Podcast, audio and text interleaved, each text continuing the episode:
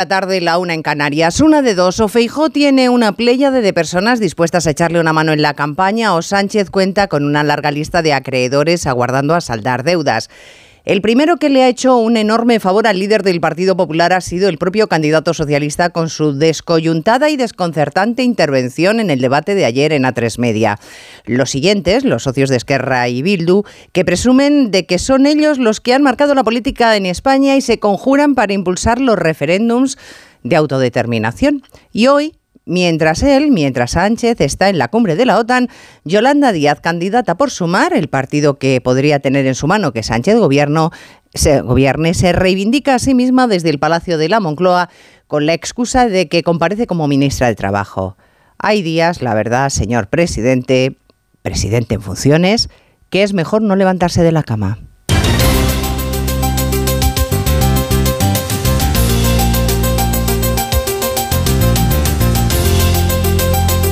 En Onda Cero, Noticias Mediodía, con Elena Gijón.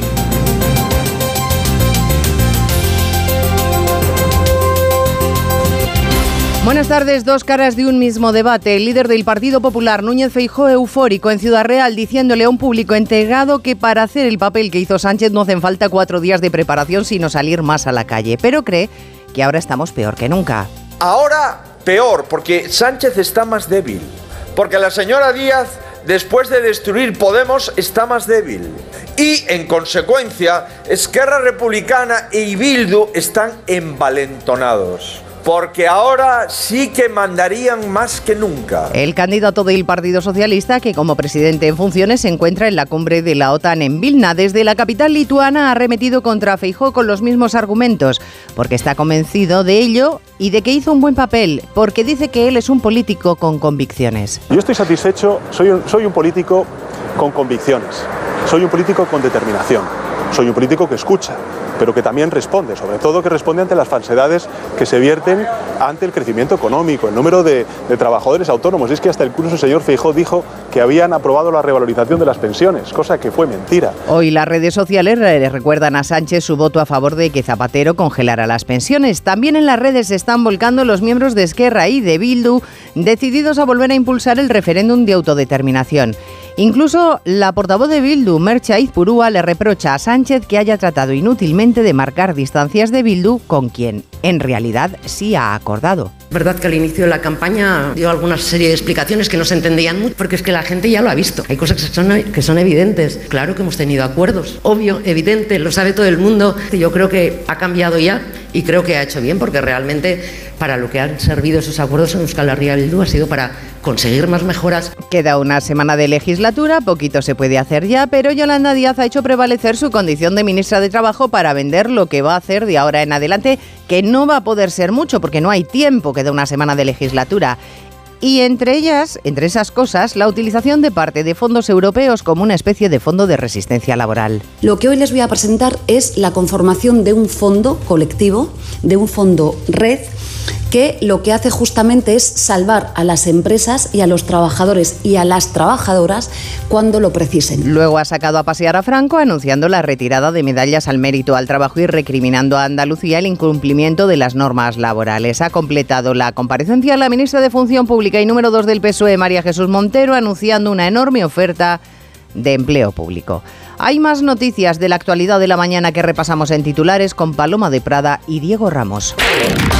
España desplegará tropas en Eslovaquia como parte del nuevo contingente de la OTAN para reforzar el frente oriental. También reforzará la presencia en Rumanía, anuncio del presidente Sánchez al inicio de la cumbre de los aliados en Vilna. Correos asegura que ha formalizado 19.400 contrataciones de refuerzo para gestionar el voto por correo para el 23 de julio. Su presidente, Juan Manuel Serrano, garantiza a los solicitantes que podrán votar en las mesas si no les llega a tiempo el sobre certificado. El gobierno aprueba la mayor oferta de empleo público de la historia con más de 39.500 1.500 plazas, un 15% más que la convocatoria de 2022.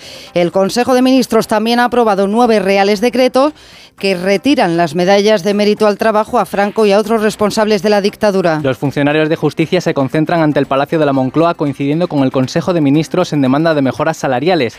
Primer paro general tras la suspensión de la huelga indefinida a la espera de que pasen las elecciones generales. La Guardia Civil investiga la muerte de un niño de unos dos años cuyo cadáver ha aparecido en la playa de Roda de Bará, en Tarragona.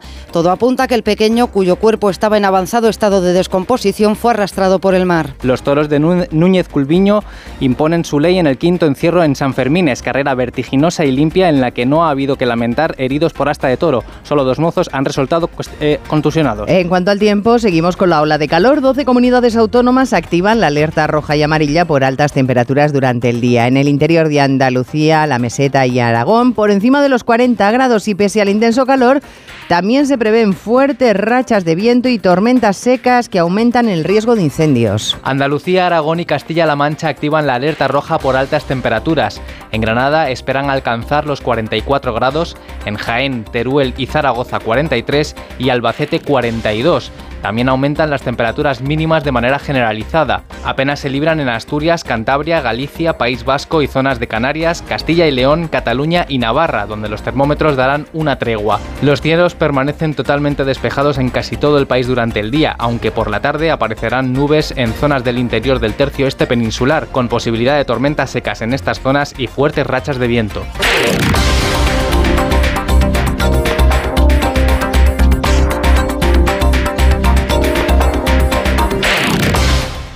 ¡Me quemo! ¡Toma! ¿Yo? ¡Ay, no! ¿Pero quieres que me abrase? Una oferta tan caliente que nos quema en las manos. Consigue tu Opel Corsa sin entrada, con entrega inmediata y por una cuota increíble. Ven a por tu Corsa, la oferta más caliente del verano.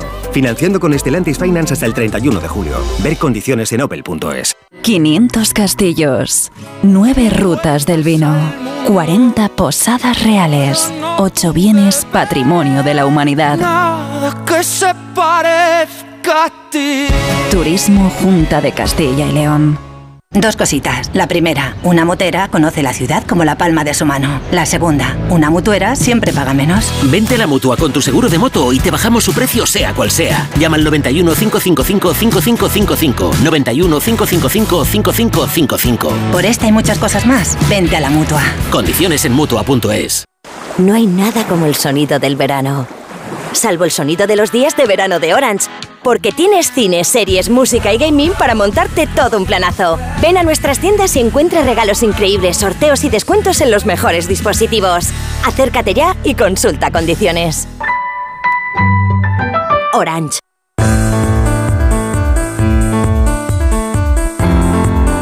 Elecciones Generales. Noticias Mediodía. Onda Cero. Esta casa está de enhorabuena porque el único cara a cara de la campaña, el enfrentamiento Sánchez-Feijó, que superó los 5.900.000 seguidores y logró además un 46,5 de cuota de pantalla, ha sido un éxito. 12 millones de personas vieron en algún momento la transmisión que en su pico máximo llegó a alcanzar el 50% de cuota de pantalla. Y ese momento fue justo cuando el candidato del PP firmó ante las cámaras el documento con el compromiso de dejar gobernar a la lista más votada que ofreció a Sánchez para su ratificación y que éste esquivó. Feijóo ha empezado esta mañana campaña en Ciudad Real donde ha subrayado que si el candidato socialista hubiera aceptado la oferta el debate se habría acabado, dice que se siente con ganas de triunfar y vuelve a apelar al voto masivo. En los jardines del Prado, en Ciudad Real, se encuentra Ismael Terriza. Una zona verde que le presenta poca batalla a los 40 grados a la sombra. Hasta aquí ha venido fijo en alta velocidad después de haber dormido solo de 2 a 5 de la madrugada, pero impulsado por el resultado de anoche y reafirmando en los mensajes que desde el jueves viene salpicando sus actos. Apelación al voto útil para gobernar solo y oferta a Sánchez para que gobierne la lista más votada, lo que hace unas horas le extendió negro sobre blanco ante las cámaras de la tres. Del cara a cara también ha dicho que él intentó debatir, pero Sánchez se empeñó en que no hablara y se pregunta para qué 800 asesores y medio gobierno encerrado en Moncloa preparando el duelo. ¿Para qué invirtió usted cuatro días sin agenda como presidente del Gobierno de España para preparar un debate e interrumpir la campaña electoral? ¿Para qué, señor Sánchez? La respuesta está ahí, para nada. En conversaciones con los periodistas, Feijóo ha confesado que lo más positivo del debate es que la gente definitivamente se ha conectado con una campaña que va avanzará según lo previsto, descartando cualquier paréntesis para un nuevo debate, que no se va a aprovechar por el hecho de que le haya ido mal al presidente, que eso no es juego limpio. Próxima parada a partir de las 7 en Cádiz. Que es que Ray Bildu se sienten ahora más fuertes porque Sánchez está débil. Ha sido ese el mensaje trasladado por Núñez Feijóo y desde luego en las últimas horas han dado trazas de ello, porque están de acuerdo en que a partir de ahora serán mucho más beligerantes en pedir la autodeterminación e incluso, como Arnaldo Tegui, se permiten gracietas. Yo podría decir una cierta sorna que ayer quien ganó el debate fue Esquerra Republicana y Euskal Herria Bildu, que fueron las fuerzas políticas más citadas, aunque no nos invitan a estos debates, siempre estamos presentes. Hoy Gabriel Rufián de Esquerra no estaba por la ironía, ha pedido directamente en Twitter respuestas claras y precisas del candidato socialista a lo que no le quiso contestar a Feijo en el debate si está dispuesto Sánchez a abstenerse en la hipotética investidura de Feijó para que éste no tenga que apoyarse en Vox. Y en caso de que sea Sánchez quien quiera gobernar, que sepa, le ha dicho Rufián, que los independentistas se lo van a poner muy caro. Frente al escenario cada vez más hipotético de que Sánchez sea presidente, hay que dar un paso más, ese precio tiene que ser más alto tiene que ser consensuado a poder ser entre todas las fuerzas políticas independentistas, soberanistas, progresistas, eh, incluso muy más allá del independentismo, y tiene que ser eh, un precio que le ponga un dilema encima de la mesa del progresismo español a Yolanda Díaz y a Pedro Sánchez, que es Cataluña-Vox. El escenario cada vez más hipotético, dice Rufián, de que Sánchez sea presidente, pero si lo es con los votos de Esquerra, se lo van a poner caro. No dicen nada de todo esto en el Partido Socialista, donde viven con inquietud el resultado de un debate en el que su candidato estuvo desarbolado en muchas ocasiones. Anoche, no obstante, era recibido con aplausos en la sede de Ferraz para viajar de inmediato a la cumbre de la OTAN en Vilna, donde no ha mostrado el más mínimo atisbo de autocrítica. De hecho, Ignacio Jarillo está muy contento de su papel y ha vuelto a cargar con los mismos argumentos que anoche contra Feijóo y Vox. Sí, es en Vilna y en un vídeo, porque el PSOE hoy recomponía sus filas y tras fallar con la tecla en el debate de A3 Media frente a Núñez Feijóo, Sánchez, apoyado por sus ministros más emblemáticos, difundió un vídeo post-debate en el que hace unos minutos decía eso de que volver atrás con Feijóo va a ser que no. Desde la cumbre de la OTAN, como decía, y Sánchez insistía además en las mentiras de Feijóo en el debate, sin añadir autocrítica. En definitiva, una montaña de mentiras porque no hay detrás nada. Lo que hay es una ausencia total de proyecto político y también diría una inquietante táctica por parte del señor Feijó de abrazarse al señor Abascal, al partido de Vox. Fuentes del PSOE consultadas por Onda Cero recalcan que Feijó, tras el debate, ha demostrado, dicen, que abandona toda senda de moderación para dejarse arrastrar por sus socios ultras. ¿Qué papel juega hoy Vox? Pues el de la indignación con el Partido Socialista por cargar contra ellos, contra el PP por insistir Diana Rodríguez en que no quieren depender de ellos para gobernar. Sí, Vox considera muy preocupante el hecho de que en vez de intentar acabar con el sanchismo se le dé alas y continuidad. En un tuit anoche Abascal calificaba al candidato popular, a Feijó, de personaje peligroso después de apostar por dejar gobernar a la lista más votada. Del presidente del gobierno, dice el candidato de Vox, es un personaje narcisista, agresivo y perturbado al que hay que echar de la Moncloa cuanto antes. Un cara a cara, según Lourdes Méndez, cabeza de lista al Congreso por Murcia, que fue una auténtica decepción. Un debate en el que hablaron de ellos mismos, de quién era mejor que el otro pero no hablaron de ninguno de los problemas que tienen los españoles. Eso sí, la palabra más utilizada fue Abascal. Hasta 35 menciones a Vox en el debate de A3 Media y una decena de veces salió el nombre de su líder, un Santiago Abascal ausente, aunque muy presente, sobre todo en boca de Sánchez. Y el pataleo también de Sumar con el mismo argumento de las últimas horas, que el debate del que se han quedado fuera no representa al país. Incluso horas antes, Díaz llegó a sugerir que a Feijó debatir con Sánchez le iba a resultar fácil, pero que si el candidato popular se tuviera que enfrentar con ella, pues que otro gallo cantaría, Arancha Martín. A Yolanda Díaz no le gustaba un debate en el que ella no estuviera y en línea con lo que venía diciendo antes de que se produjera, pues criticó el resultado. Necesitamos hablar de otra forma, señaló, necesitamos futuro. De la importancia que le concedían, habla no obstante el hecho de que siendo ya madrugada comparecieran para valorarlo. Ha sido un debate más propio de los años 90, decía el portavoz Urtasun. No se le ha hablado a la ciudadanía. El gran perdedor es la ciudadanía española, que hoy solo ha recibido ruidos y reproches y no ha recibido ninguna propuesta ni ninguna propuesta de solución para sus problemas, que son muchos y que los conocemos y que nosotros estamos tratando de afrontar. Así que emplazan al debate del día 19 con participación de Yolanda y que ya han bautizado como segunda vuelta. Hay ganas de participar, desde luego, y eso se percibe en la demanda de voto por correo Correos ha formalizado 19.400 contrataciones de refuerzo para las generales y las colas en las oficinas empiezan a ser notables. Han salido a la calle a preguntar nuestros compañeros de la redacción en Galicia, Ángeles San Luis. Cada vez hay más afluencia de ciudadanos en las oficinas de correos. Quedan tan solo unos días para poder entregar el voto. En la provincia de Lugo se estima, por ejemplo, que la solicitud del voto por correo se ha triplicado con respecto a anteriores comicios. Y estas son algunas voces de ciudadanos recogidas por nuestro compañero Juan Guillén en A Coruña. Lo hago porque creo que es necesario votar. Es más cómodo y casi seguro en las fechas de las elecciones estaré fuera. Lo importante es participar y, y votar. Correos garantiza que todos los ciudadanos podrán hacerlo. Noticias Mediodía. España decide. Hoy ha habido Consejo de Ministros y quien ha comparecido ha sido Yolanda Díaz como ministra de Trabajo, aunque sabiendo que todas las propuestas iban directas a la verde, el partido que encabeza de sumar. Ella y María Jesús Montero, ministra de Función Pública y de Hacienda, han sido las que se han sentado en esa mesa junto a la portavoz y han aprovechado una de las últimas comparecencias en Moncloa para hablar de empleo público y logros económicos, porque eso no les parece campaña. Pero Palacio de la Moncloa, Juan de Dios Colmenero, hacer valoraciones del debate de ayer sí que se lo parece. Así es, han presentado medidas, lo han hecho la vicepresidenta Yolanda Díaz, lo ha hecho la ministra portavoz, también María Jesús Montero, ofertas de empleo público en medio de una campaña electoral a sabiendas de que si hay cambio de gobierno no se podrán cumplir. Pero cuando se les preguntaba directamente y hasta en cinco ocasiones por el debate cara a cara de A3 Media de ayer, argumentaban que eso no lo pueden decir desde la mesa del Consejo de Ministros, a pesar de que le encantaría, ha dicho la ministra portavoz Isabel Rodríguez. Nos encantaría poder responder a sus eh, preguntas, pero eh, esta es la consideración que se ha hecho por parte de la autoridad electoral eh, y, por tanto, no podemos expresar la opinión como nos gustaría ante todos ustedes, no podemos dar respuesta a sus preguntas como desearíamos.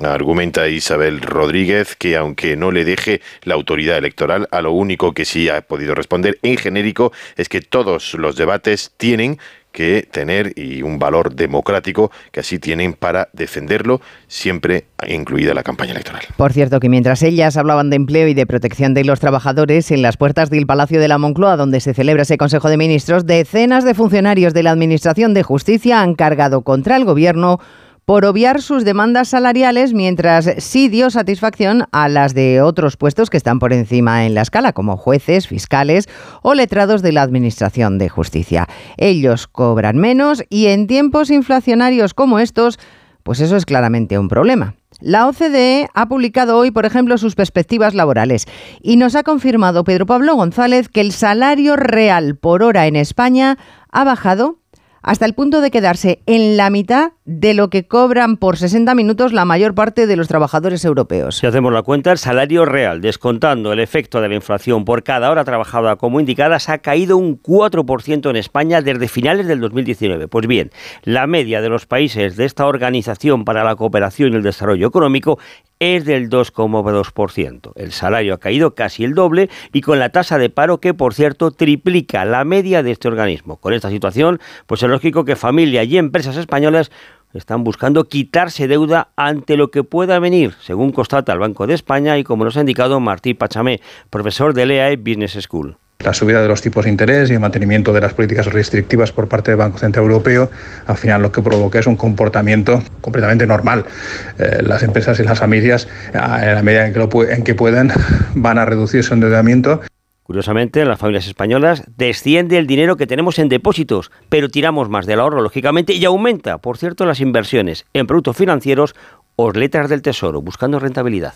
Si eres del Club Carrefour, 2x1 a full. Hasta el 26 de julio en Carrefour, Carrefour Market y Carrefour.es tienes 2x1 en más de 1.300 productos. Como en el aceite de oliva tradicional o carácter la española, un litro. Compras dos y acumulas 8 euros con 30 en tu próximo cheque ahorro. Carrefour, aquí poder elegir es poder ahorrar. Te informamos de que el envío de la documentación para el voto por correo ya está en marcha. Puedes entregar tu voto acudiendo a cualquier oficina de correos hasta el 20 de julio. Te recomendamos que acudas a tu oficina lo antes posible para evitar esperas de última hora. Correos. Soñaba con un verano increíble, aperitivo con vistas al mar, un chapuzón en las playas de Ibiza, pero ya voy tarde. Aún estás a tiempo, con Costa todo es posible. Reserva hasta el 7 de agosto con la promo Verano Última Hora y viaja desde 699 euros por persona. Infórmate en tu agencia de viajes o en costacruceros.es. Costa, believe your eyes.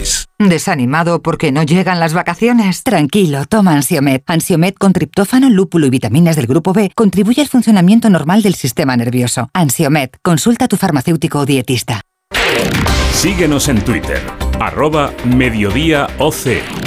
Comienza en Vilna una cumbre de la OTAN con muchos objetivos. Que ningún país invierta menos del 2% en defensa de lo que Sánchez, por cierto, es absolutamente valedor. Decisiones para una alianza más fuerte, ha dicho el secretario general de la OTAN, que además va a dirigir los debates encaminados a reforzar la capacidad de disuasión y defensa ante amenazas como Rusia. Stoltenberg, que ayer se apuntaba al tanto de que Turquía haya desbloqueado el acceso de Suecia a la alianza y que hoy ha despertado enorme sorpresa al validar, ahora sí, el envío de bombas de racimo desde Estados Unidos a Kiev, enviada especial a Vilna, Asunción Salvador. Se están quedando sin munición, así lo ha justificado, y para tratar de cerrar un compromiso sobre la futura entrada de Ucrania propondrá tres medidas. Un plan plurianual de financiación para modernizar el ejército ucraniano, elevar la relación política en el Consejo TAN-Ucrania, que se reunirá por primera vez mañana, y eliminar el requisito previo de que Ucrania elabore un plan de acción para la adhesión. Todo eso para mandar a Zelensky un claro mensaje de apoyo.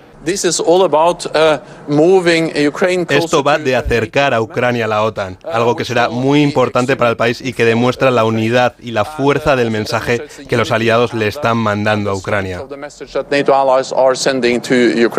Todo se concretará en la reunión que acaba de comenzar, en la que el presidente Pedro Sánchez comunicará también el refuerzo del despliegue español en el flanco oriental que ha anunciado a su llegada aquí a Vilna. Esta cumbre no para de darle disgustos a Rusia Primero, porque se siente traicionada, ya que Erdogan ha dicho sí a Suecia, sí a que ingrese en la Alianza Atlántica y Suecia es un país muy cercano a las fronteras rusas.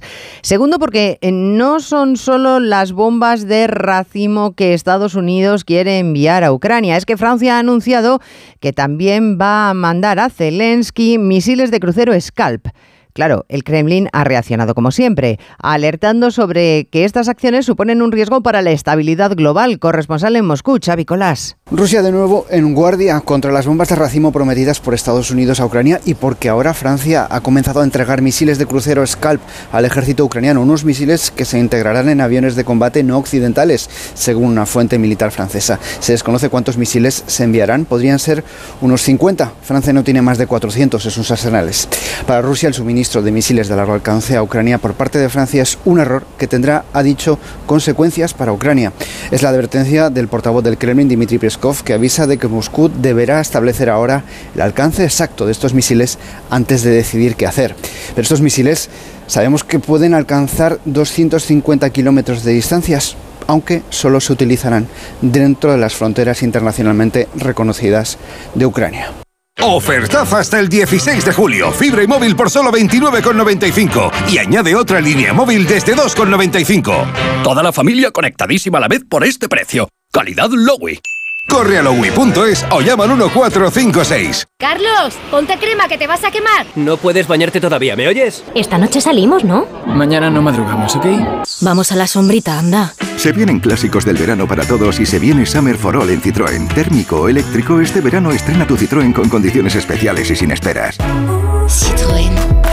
Condiciones en citroen.es. Pues tenía unos 6 recibos y pagaba 1.800 euros. Y ahora voy a tener un recibo y voy a pagar 670. Uf, es que me, me ha dado mucha tranquilidad. Pues la verdad que bastante. Pues que lo único malo ha sido no conocerlos antes. Agencia negociadora les ha cambiado la vida. No lo dudes. Si tienes casa en propiedad y quieres pagar un 80% menos cada mes por tus préstamos, llama gratis al 900-900-880. 900-900-880.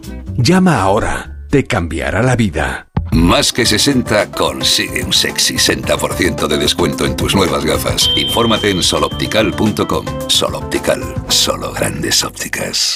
Cuando menos te lo esperas, otra vez aparecen los piojos. Filbit, tu marca de confianza contra piojos y liendres. Filbit, de Laboratorio CERN.